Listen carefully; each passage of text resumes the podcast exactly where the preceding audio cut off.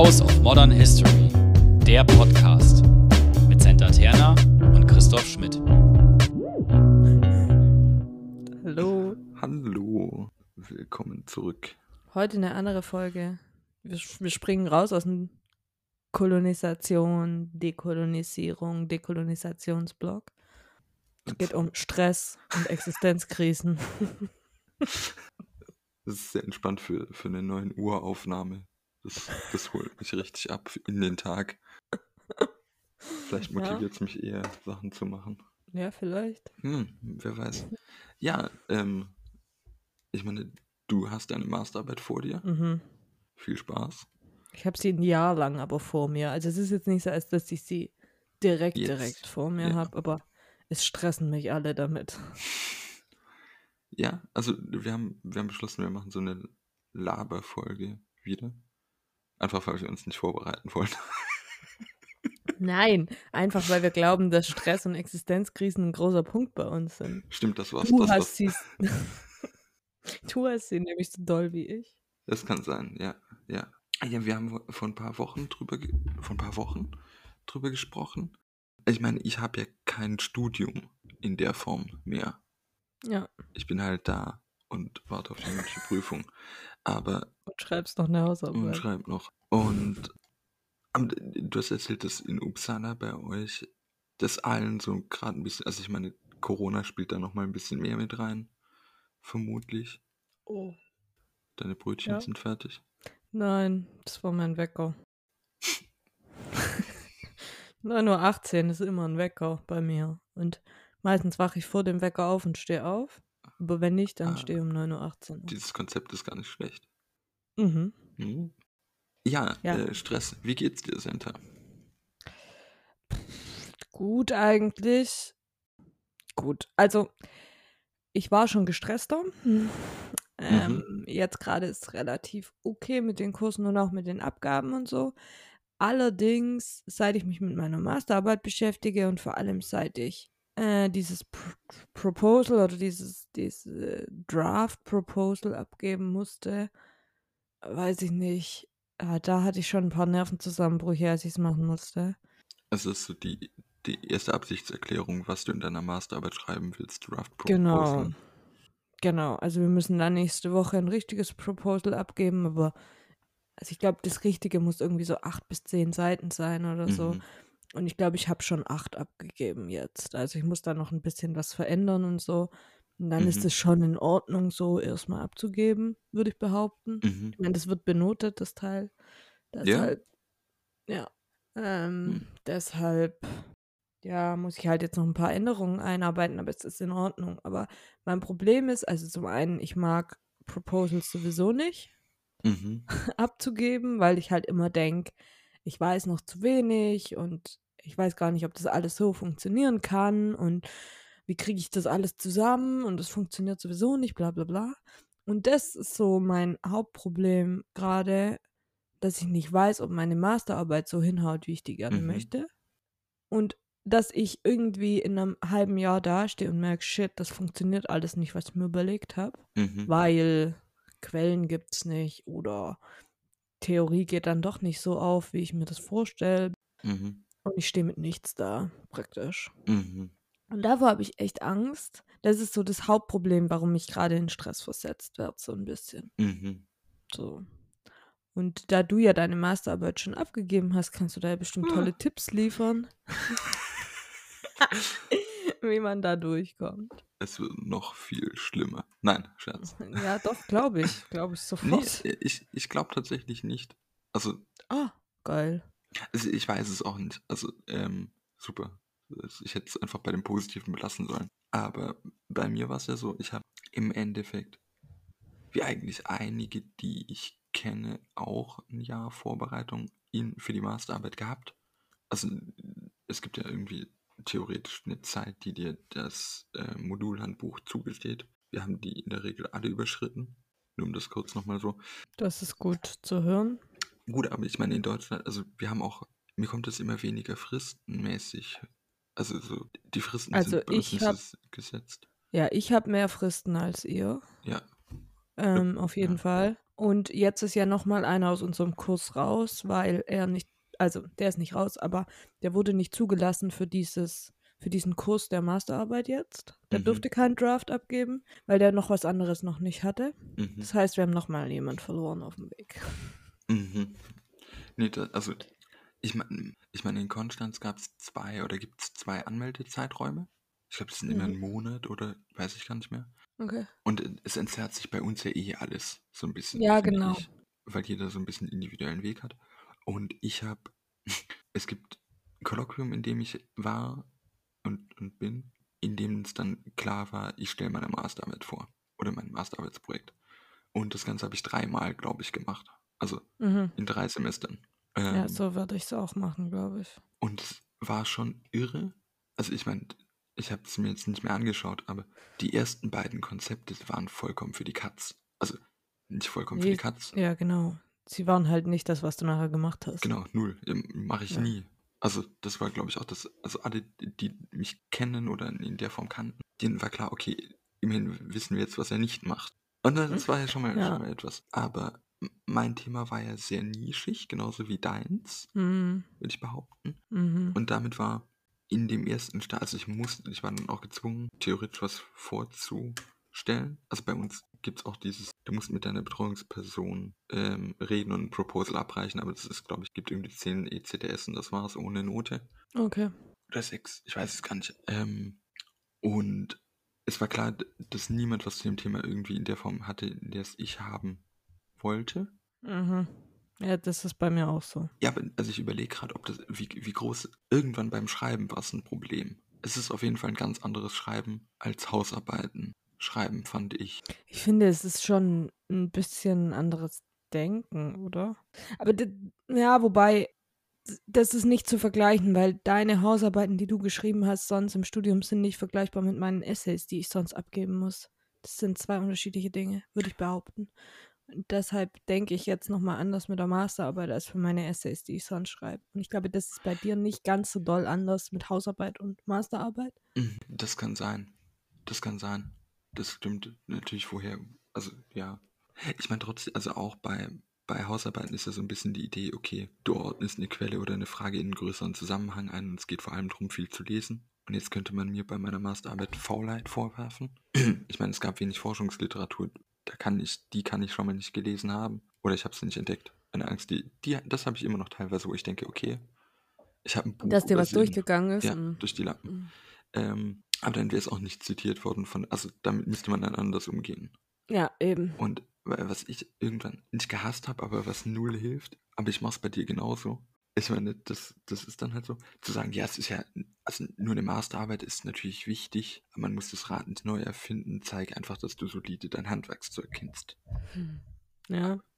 Ja, auf der anderen Seite muss man natürlich schon sagen, da wir beides so Themen haben oder du hattest, wo es noch nicht so viel dazu gibt, ist es halt immer so, ja, okay, du musst das Rad nicht neu erfinden. Ja, klar muss ich das Rad nicht neu erfinden, aber ich muss schon mir was überlegen, weil sonst habe ich halt nichts. Also ich Exakt. kann nicht irgendwie sagen, okay, ich nehme das Buch hier und schreibe praktisch das gleiche, wie du es manchmal in der Hausarbeiten theoretisch machen könntest.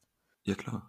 Ja, ja. Ähm, das geht halt trotzdem nicht. Also klar musst du das Rad nicht neu erfinden, das stimmt schon, aber muss schon viel Mitdenken. mehr Eigenleistung und so bringen. Ja. Genau, du kannst dich halt nicht darauf verlassen, dass was, das, was du gedacht hast, der Forschung, also der herrschenden Lehre entspricht, weil es halt die nicht gibt. Ja, genau. Und ich glaube, das bring, bringt schon Stress bei mir hervor.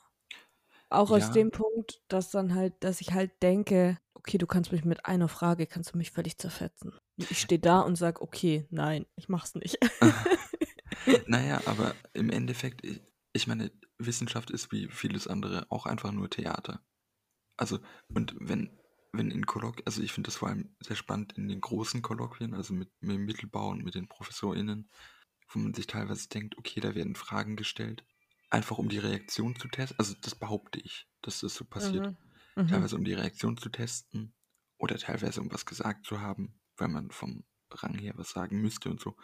Und es gibt ja dann Themen, wenn, wenn Leute kommen in Kolloquien, bei denen dann im eigenen Haus ein Experte oder eine Expertin sitzt, wo man dann Angst haben muss, okay, ich muss jetzt wirklich aufpassen, was ich zur Weimarer Republik sage, XY hat hier vier Bücher dazu rausgehauen. Aber bei dir, den Stress gibt es ja definitiv nicht. Mhm. Also bei dir hat niemand auch nur einen Gedanken an Rap und Hip-Hop akademisch gesehen jetzt verschwendet. Ja. Wobei verschwendet natürlich ja, zumindest der Prof, der es hat, der hat mit meiner Theorie nichts am Hut. Weder Der mit, kriegt es nicht zusammen. aber er ist, also er scheint ja sehr positiv gestimmt. ja, ja, ja, ja, das schon. Und ich weiß auch, also manchen hilft ja so ein Arbeitsplan, so wie wir es auch in der Hausarbeitsfolge hatten. Ja, mir, ich weiß, dass es mir nicht hilft, aber ich muss einen abgeben. Ich werde einen abgeben müssen. Musste ich auch. Ja. So ein Scheißdreck, ey. Dann weißt du wirklich. halt, wie weit hinten dran du bist. Ja, genau. Weil, also, was ich so ein bisschen am Arbeitsplan, so, also es gibt sicherlich große Vorteile für Leute, die strukturiert sind. Das bin ich einfach in der Form nicht. Aber der Arbeitsplan suggeriert ja eine gewisse Linearität, die er dir aufzeigt. Deines Arbeitsverhaltens. Mhm. Und ich meine, bei mir gibt es Tage, da schreibe ich zehn Seiten, davon bleiben dann Mhm, mal fünf. Genau. Und dann gibt es halt drei Tage, da schreibe ich nichts. Machen wir uns nichts Ja. vor, ich habe mal zwei Wochen nichts gemacht an der Masterarbeit. Weil es auch irgendwie in dem Moment nicht ging. Und Ja, ich meine, ich, ich glaube halt, dass mich so ein Arbeitsplan mehr unter Stress versetzt, als dass er mir helfen würde.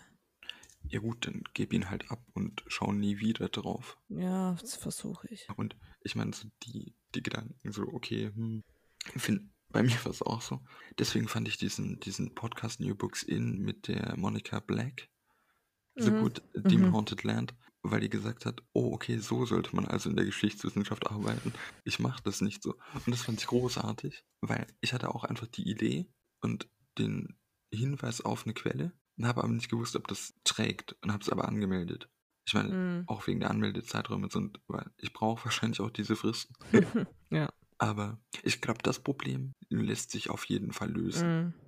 Ja, keine Ahnung. Mich, mich hat auch bei diesem Proposal dann gestresst, so, man musste halt Theorien, die man verwenden will, oder Theorien angeben Mhm. und dann die Akt Überblick über die aktuelle Forschungsliteratur, welche Quellen man verwenden will und welche Methode Forschungsdesign. Mhm. Und ich war bei Methode Forschungsdesign. Komm schon, ich habe einfach Diskursanalyse hingeschrieben. habe noch geschrieben, dass ich vielleicht was aus der Medienwissenschaft brauche und vielleicht auch aus der Literaturwissenschaft. Aber Diskursanalyse it is. ich meine, das Einfachste, was du machen kannst, ne? So, also nicht das Einfachste, Diskursanalyse zu machen, aber einfach mal hinzuschreiben, ich mache eine Diskursanalyse, weil falsch ist es nie. Ich glaube, das macht jeder irgendwo in seiner geschichtswissenschaftlichen Hausarbeit oder ähm, Masterarbeit. Wahrscheinlich, ja. Ja. Ja. Ja, das heißt, da habe ich auch keinen Gedanken dafür wirklich verschwendet, Mhm. sondern einfach das hingeschrieben, fertig. Und dann kam so, ja, welche Diskursanalyse willst du machen? Und ich so, yo, Leute, jetzt kommt mal alle wieder runter. Achso, ob jetzt nach Foucault oder nach anderen. Oder ja, genau. Keine Ahnung, Mann. Ja, nimm dir das, was passt. Also, Ja, aber ich habe ja noch keine Ahnung. Naja, anyways, ich habe da jetzt ein Buch, wo alles drin steht. Muss ihn lesen und mir dann überlegen. Und ins nächste, nächste Woche schreibe ich das einfach mit rein und fertig. mhm. Ähm, nee, aber was wirklich so bei mir das Problem da war, war so dieses Gefühl von Shit, das geht alles nicht zusammen nachher. Also Mhm. weißt du, man hat irgendwie so das Gefühl von, man hätte so fünf lose Enden und es muss nachher alles zusammengebracht werden. Und wenn das nachher nicht funktioniert. ist es auf jeden Fall unangenehm.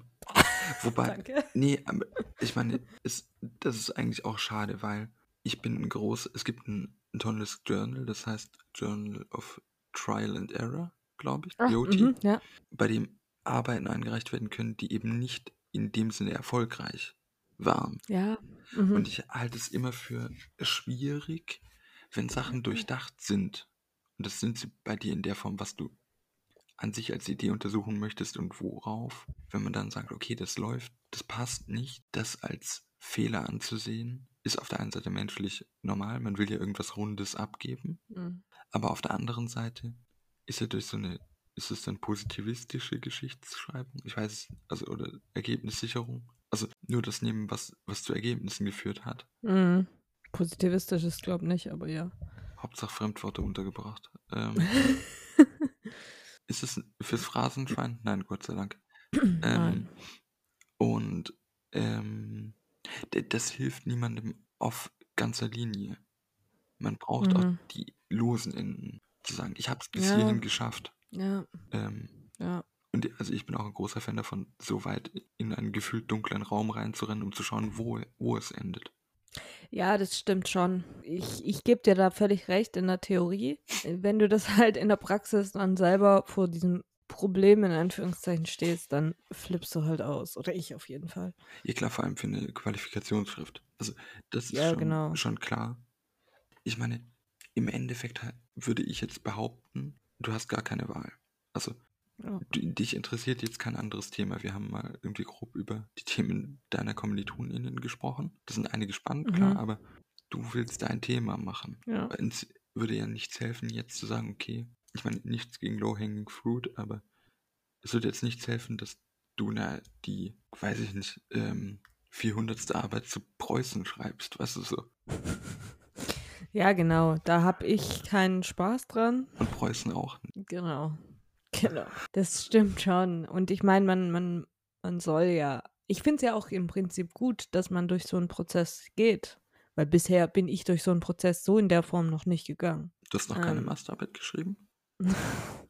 Ich habe auch nichts ähnliches. Bisher kam nichts von dem, was ich gemacht habe, da irgendwie ran. Ist die Master, wie, wie zählt die Masterarbeit für dich?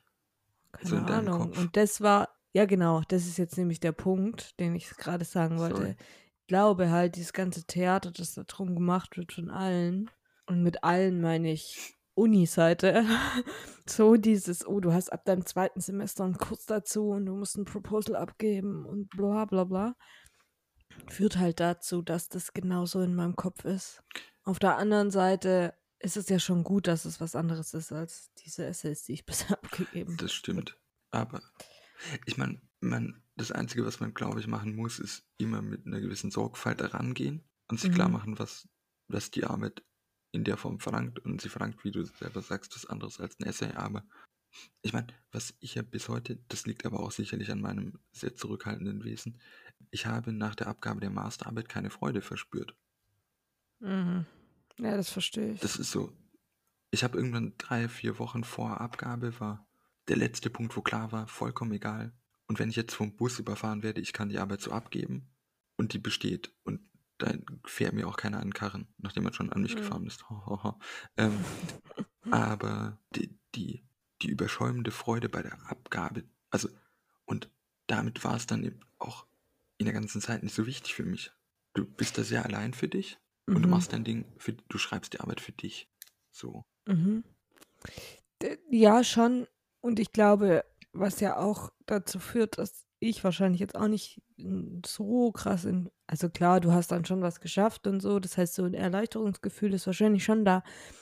Aber was nicht so richtig freudemäßig ist, ist ja auch, ich meine, dann kommt ja die nächste Frage, was ist danach? Gut, das stimmt. Das ist, wobei das natürlich immer der, der nächste Stress, also das, was wir im Geschichtsstudium generell haben. Ja, aber beim Bachelor war es, okay, danach kommt mein Master.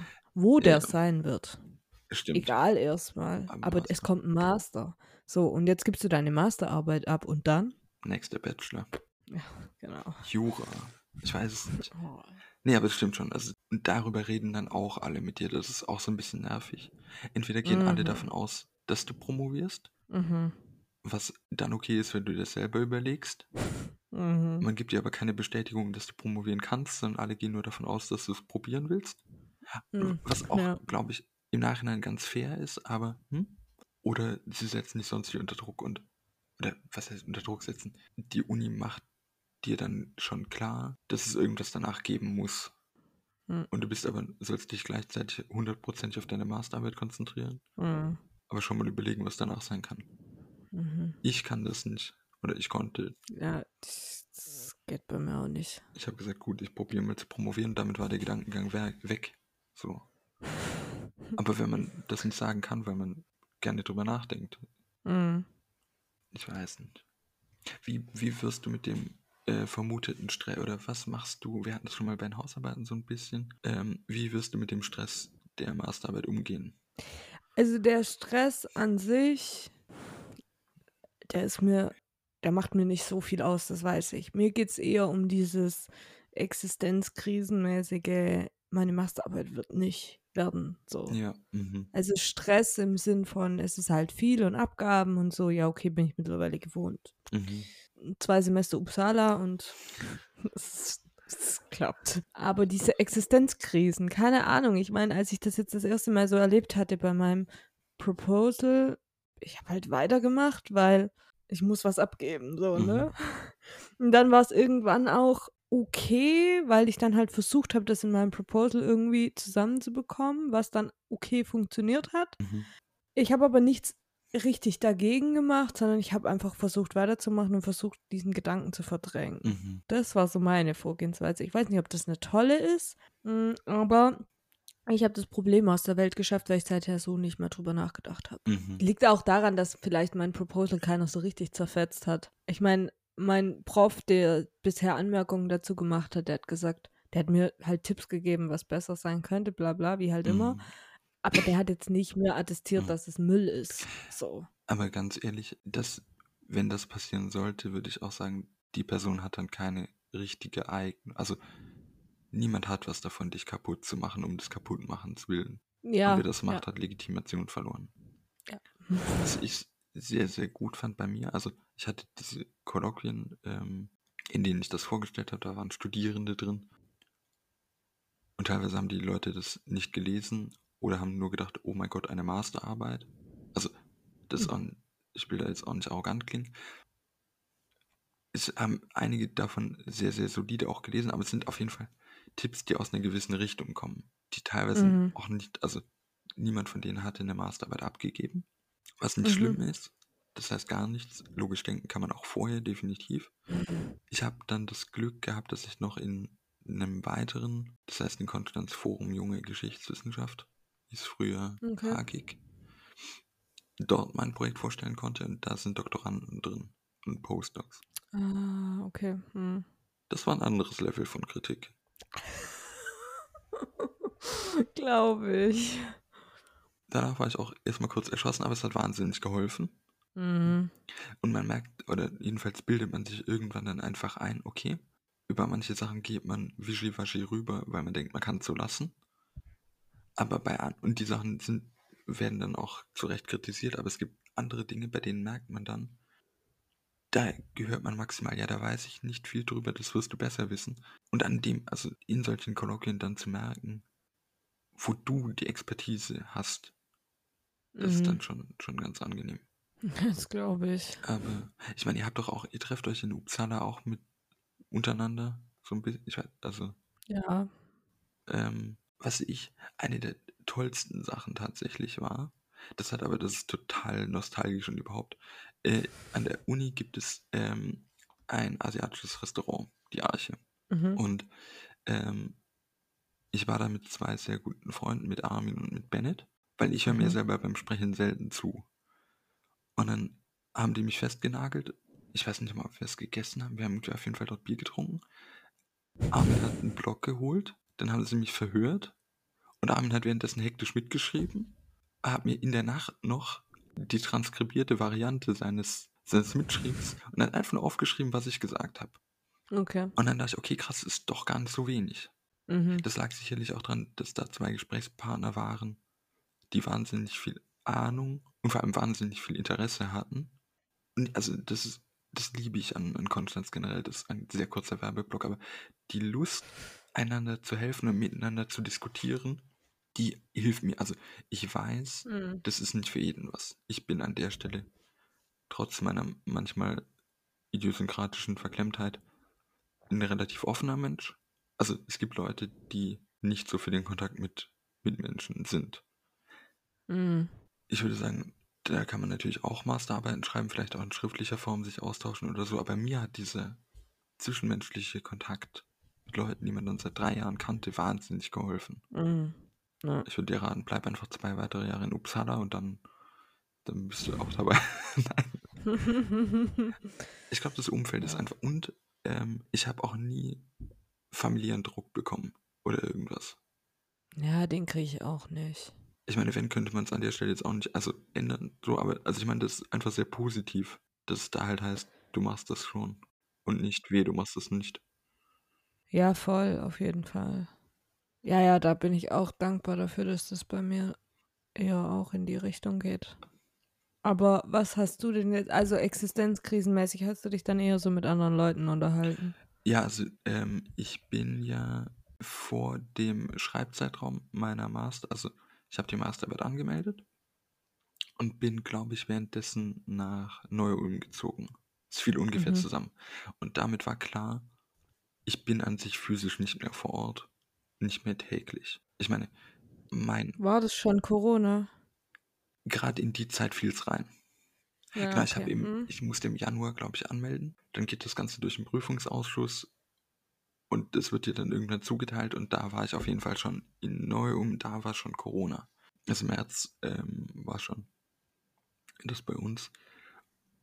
Und damit war klar, dass ich von manchen Sachen abgeschnitten werde. Und das hat mir dann schon Sorgen bereitet. War das überhaupt, habe ich dir richtig zugehört, Existenzkrisen? Mhm. Ja, was, was du halt da gemacht hast dann dagegen. Weil ich meine, ich habe jetzt gesagt, dass ich eigentlich basically nichts gemacht habe. Ja, du, du hast dich dem halt irgendwie, also passiv Ich habe gestellt. es versucht zu verdrängen, genau. Genau, bei mir war es halt, so, ich konnte dann nicht mehr wie früher über den Gang laufen und sagen, hey, ich habe ein Problem, lass mal drüber reden. Ähm, und ich musste das dann irgendwie aushalten. Teilweise habe ich das kompensiert, indem ich Medimobs reich gemacht habe. Also, das war das andere Problem, dass die Bücher, die ich brauchte, teilweise so nischig waren, dass sie nicht in der Bibliothek vorhanden waren. Oh ja, ich habe das gleiche Problem. Ja, ich meine, bei mir ist dann auch noch die Idee, ich will so ein bisschen autark sein und habe dann ein paar Bücher halt auch angeschafft. Und also es war tatsächlich der Versuch, einfach über Wissenssammlungen mich zu entspannen. Es hat bedingt funktioniert. Was immer funktioniert hat, ist mit meinem Umfeld zu quatschen. Dann halt Mhm. telefonisch. Ich meine, der einzige oder einer der wenigen Vorteile durch die Corona-Zeit ist ja, Ja. dass man alles äh, online machen kann. Ja. Und ich habe bestimmt jeden Tag mit ein, zwei Leuten geskypt. Und ich hatte Mhm. dann auch, ähm, also wie gesagt, die, ich habe die Unsicherheit von was kommt nach dem Master erstmal weggeschoben und gesagt, ja, wahrscheinlich promovieren, mal sehen. Ähm, ja. Und aber ich habe mir dann irgendwie jede Woche hat sich irgendeiner meiner äh, Freunde die Zeit genommen und gesagt, pass mal auf, mein Freund, du kannst das jetzt, dreh nicht durch, du hast mir das erklärt. Mhm. Jetzt häng dich nicht an Kleinigkeiten auf. Ähm, ich hatte eine, nicht in dem Sinne eine sehr enge Betreuung, aber eine sehr enge Kommunikation mit meinen Freundinnen. Mhm. Äh, das schon, das hat mir geholfen. Mhm. Was teilweise hilfreich war, äh, sich mit anderen über ihre Rückschläge auszutauschen. Ich finde das sehr angenehm, weil es einfach Ja. menschlich ist so. Ja, ja, voll. Und tatsächlich mal nichts zu machen. Die Gefahr besteht natürlich, dass man irgendwann nicht mehr weiß, Mhm. was man geschrieben hat. Mhm. Ähm, und dann muss man es halt nochmal lesen. Aber Ja. das ist handhabbar bei den Mengen, würde ich sagen. Aber tatsächlich einfach mal nichts machen, wenn man merkt, dass es geht. Ja. Ähm, was anderes lesen, was anderes Mhm. quatschen. Also sich komplett versenken in das Thema würde mir, glaube ich, nicht helfen. Ich habe jetzt Mhm. nicht von morgens bis abends ayurvedisch gegessen, Yoga praktiziert und dann noch die Arbeit geschrieben. Ich glaube dann, man braucht einen Ausgleich, definitiv. Mhm. Und egal wie, wie vermeintlich hirnlos der sein soll. Ich, also, manchen helfen Mhm. Ballerspiele. Keine Ahnung. Meins wäre es jetzt nicht. Aber ja, ich glaube, man braucht einfach was anderes. Mhm. Und auch, ähm, es war klar, dass Uni nie die Welt an sich ist. Sondern immer nur ein Teil von der Welt. Mhm. Ja. Und am Schluss, also ich behaupte ja weiterhin, ähm, das Wichtigste in der Corona-Zeit ist, dass man gesund durchkommt, in irgendeiner Mhm. Form. Und nicht, ob du deinen Master mit Distinction abgeschlossen hast oder Ja. noch vier Sprachkurse dir reingedrückt hast, so wie es am Anfang war, dass alle auf einmal noch Sprach, was auch eine nette Idee ist so an sich, aber Mhm. ich glaube einfach irgendwie gut durchkommen ohne den Ja. zu krassen Leistungsdruck. Ja, ja, das stimmt. Und ich meine, ich habe irgendwann gesagt, ich schreibe die Arbeit für mich. Mich interessiert das. Das Problem ist dann, du findest Sachen natürlich vorm Schreiben teilweise raus oder vor dem endgültigen Schreiben. Mhm. Und damit ist so die Frage, willst du es dann überhaupt noch aufschreiben? Du hast es ja für dich rausgefunden. Absolut tödlich. Ähm, Ja. aber wenn du es für dich machst, ist es, glaube ich, besser, oder für mich war es besser, als wenn ich es für andere gemacht habe. An der Stelle. Mhm. Man ist natürlich emotional stärker involviert, aber dafür ist man sein eigener, also kennt man sich auch selbst am besten. Ja. Ja, ich meine, ich mache es schon für mich auch. Aber wenn ich jetzt so an dieses Proposal-Scheiße denke, dann habe ich das definitiv nicht für mich gemacht. Und trotzdem hat es mir natürlich geholfen und ich weiß, dass Ja. es mir hilft. Aber ich hasse dies, ich hasse Proposals so, so, so, so dolle. Ganz nicht. Ich flip. Ja, ich meine, das an sich ist es ja auch okay, aber ich glaube wirklich, dass man halt in dem Moment erstmal konfrontiert ist und dann weiß, okay, wo gehe ich schluterig drüber, was sage ich, ja, ja, hier füge ich XY ein. Also Hm. wie am, am Beispiel, also das Beispiel ist jetzt nicht komplett richtig, aber Diskursanalyse. Jemand stellt dir die Frage, welche Form von Diskursanalyse? Du hast halt Diskursanalyse Mhm. hingeschrieben. Ja. Du musst dann sagen, ja, was weiß denn ich, Freunde? Und das ist ja auch nicht schlimm, das ist ja kein, keine Niederlage oder kein Rückschlag. Weil alles, was du jetzt als Hinweis bekommst, kannst du anders machen. Voll. Und von da, also, meins war, ich habe auch irgendwelche komischen Proposal abgegeben. Aber im Nachhinein, es hilft, glaube ich, vor allem, um zu wissen, was man in dem Moment aufs Blatt gebracht hat. Das ist nie das, was man auch gänzlich weiß, weil Proposals eine Mhm. Form haben, die gewisse Kürzung Ja. oder Dings erfordern. Aber es, ja, ich meine, du musst jetzt noch eins abgeben und dann kannst du schreiben, also dann kannst du forschen und schreiben. Hm. Oder? Ja, ja, ja. Also jetzt gebe ich erstmal eins ab und dann in meinem dritten Semester habe ich auch einen begleitenden Masterarbeitskurs. Da muss ich dann Teile abgeben, Das finde ich auch gut. ich. Äh, soweit ich jetzt durchgelesen hatte. Ich hatte mir das nur einmal grob Mhm. durchgelesen. Und dann im vierten Semester nur noch schreiben. Also ich würde auch sagen, wenn du der Typ dafür bist, was ich bei dir vermute, such dir irgendjemanden aus oder mehrere mit so einer Gruppe, dass ihr euch Texte gegenseitig schickt. Hm. Was natürlich dann teilweise nicht funktioniert, weil ihr unterschiedliche Arbeitsgeschwindigkeiten habt. Aber ich finde es Ja ganz gut, gut. aber das hast du ja immer. Ja, Ja. Ja, ich glaube auch, dass das gut ist. Ja, keine Ahnung. Und ich meine, ich kann ja auch meinen Profs schreiben sonst. eben. Es gibt wahnsinnig viele Angebote, glaube ich. Ja. Ich glaube, ich habe jede Nacht geschlafen während der Masterarbeit. So ruhig auch geschlafen. Ja, das weiß ich nicht, ob ich das kann. Vielleicht bin ich auch einfach faul. Nein, natürlich bist du nicht faul, aber ich weiß, dass ich in Zeiten, ich lieg da oft nachts wach, egal wie fertig ich bin. Also, Ja. selbst wenn ich ultra müde und fertig und am Arsch bin, ich lieg dann trotzdem wach. Ich meine, was, so was mir neulich wieder einfiel, so dieses medial vermittelte Bild. Studentin sitzt in der Bibliothek, man sieht den Tag vorbeiziehen und er, sie hockt dort. Not gonna happen. Nee, also bei, bei mir definitiv nicht. Und ich glaube, es sind vier Stunden konzentriertes Arbeiten um einiges sinnvoller als acht Mhm. Stunden, bei denen man nicht viel mehr aufs Papier bringt, weil das Ganze ist, das ist auch, das ist theoretisch eine Phrase, das ist ein Marathon. Du machst es Ja, ja, über ein. Jahr. Du musst da echt aufpassen. Natürlich gibt es Phasen, wo du an mehr arbeitest, wenn du es kannst. Ja, Aber es gibt auch Phasen und du musst dafür erstmal eine Resilienz aufbauen. ja. Oder deinen Akku nicht komplett verbrauchen oder so. Hm. Das wird. Hm. Wir können gerne, ja, also ich verspreche keine Folgen, sondern ich biete nur an, dass wir gerne in diesem Podcast natürlich auch weiter darüber sprechen können. Ja, das ist gut.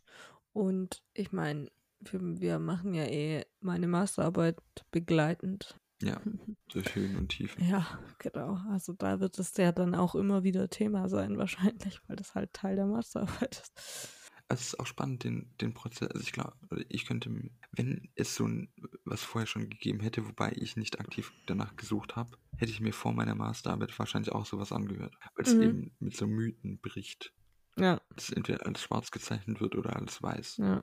Die Geschichte ist grau. Oh, ja, gut. Irgendwie in den nächsten Wochen wird ja dann auch die Masterarbeitsfolgen anfangen von Mhm. mir. Die kommen so nebenher die ganze Zeit raus. Ich freue mich auch drauf. Ich glaube, das werden schöne Folgen. Ja, das glaube ich auch. Ich werde dann auch nicht immer sagen, so, ja, habe ich schon erlebt. Was dann so, nein, Schwachsinn. Das werde ich nicht tun. Äh, ich wünsche dir natürlich viel Erfolg. Das klingt jetzt Danke. so abgegriffen. Ich meine, wir unterhalten uns auch so darüber. Ähm, Ja. Wichtig ist nur in deiner Masterarbeit auch diese Frage zu beantworten. Was war Ja. 1912? Gab es kein Hip-Hop. Ja? Ja. Falls ihr Kritik an uns oder Fragen habt Oder Lob? Gerne auch Lob. oder Themenwünsche, Gast sein wollt? dann dürft ihr euch gerne bei uns melden, entweder auf Twitter unter houseofmodhist Oder ihr könnt uns eine E-Mail schreiben. Dort ist unsere E-Mail-Adresse houseofmodernhistory at gmail.com. Genau, steht beides in der Beschreibung unten drin. Wir freuen uns auf Feedback. Bis zum nächsten Mal.